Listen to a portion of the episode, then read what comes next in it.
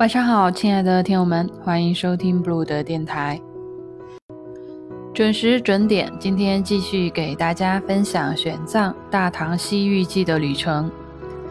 昨天我们到达了乌兹别克斯坦的铁尔梅兹，那今天让我们跟着法师的脚步去吐火罗国。唐朝以前又叫吐火罗国。玄奘在这里指出，这个叫法是错误的。按理说，外语音译过来的话，汉字同音不同字，问题其实也不大。实在不太清楚法师为什么要在这里特别指出这一点。而且各类资料也表明，吐火罗和吐火罗其实指的都是同一个地方，就在刚刚结束内战的阿富汗的北部阿姆河流域一带。作为一个非专业人士，我个人更喜欢吐火罗这个译名吧，因为听着更有趣一些。呃，让我们来看看玄奘是如何描述古代阿富汗的。说这里南北一千多里，东西三千多里，往东是葱岭，也就是之前我们说的帕米尔高原，西边和波斯接壤，即今天的伊朗，南边是今天位于阿富汗境内的新都库什山脉，玄奘叫它大雪山。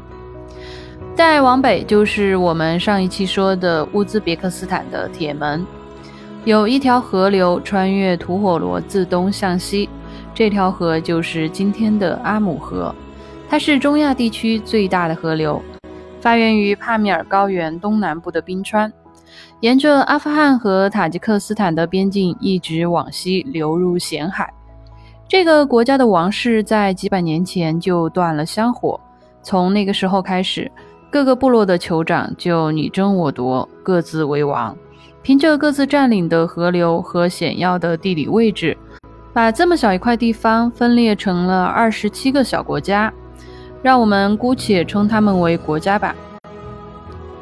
阿富汗至今还不太平，可能也和它自身的历史渊源以及特殊的地理条件有很大的关系。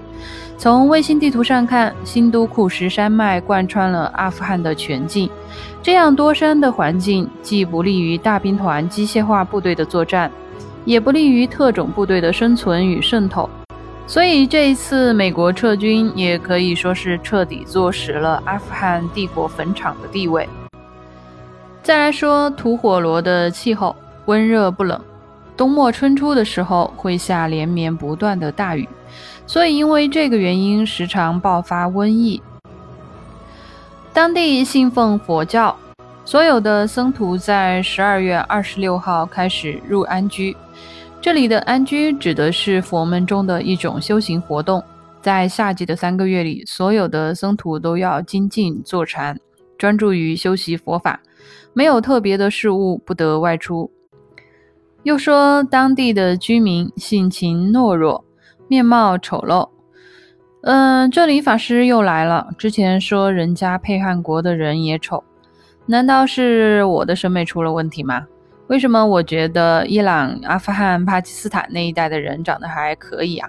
浓眉大眼、高鼻梁，古时候的人和现在难道不一样吗？还是古时候的审美和现在不一样了？路就不得而知了。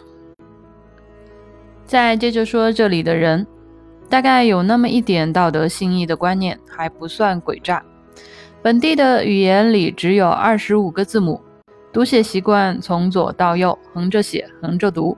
使用金银币做流通货币，钱币样式和之前撒马尔罕以前的那些国家有很大的差别。那到这里呢，玄奘对吐火罗国的描述就结束了。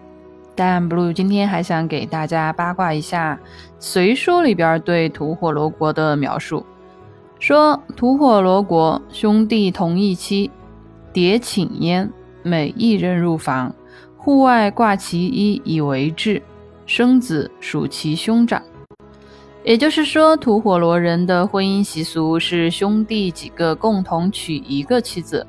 然后轮流侍寝，一旦有一个人进了妻子的房间，就在门外头挂上自己的衣服作为标志。然后妻子所生的孩子只认长兄为父亲。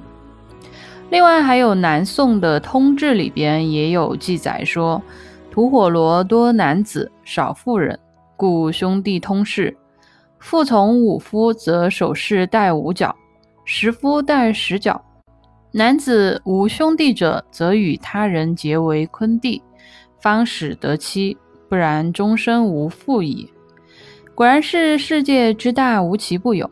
在解放前的西藏也存在过这种奇特的共妻婚俗，是不是男多女少，这个就不清楚。但据说是为了保证家族财产统一，不至于因为兄弟间分家而把财产分散了，拉低了家族的平均实力。所以问题来了，子孙后代照这么共妻下去的话，整个家族的财产岂不是越来越多吗？还是说，本来家族财产就不多，分了家就更少的可怜了，甚至有可能根本就成不了家。这些只是我的个人猜测哈，每种习俗都应该是由特定的历史背景和地理条件所造就的，包括之前秋瓷国的那个夹扁头的习俗，应该也是有它当时的道理吧。好，今天的旅程就分享到这里。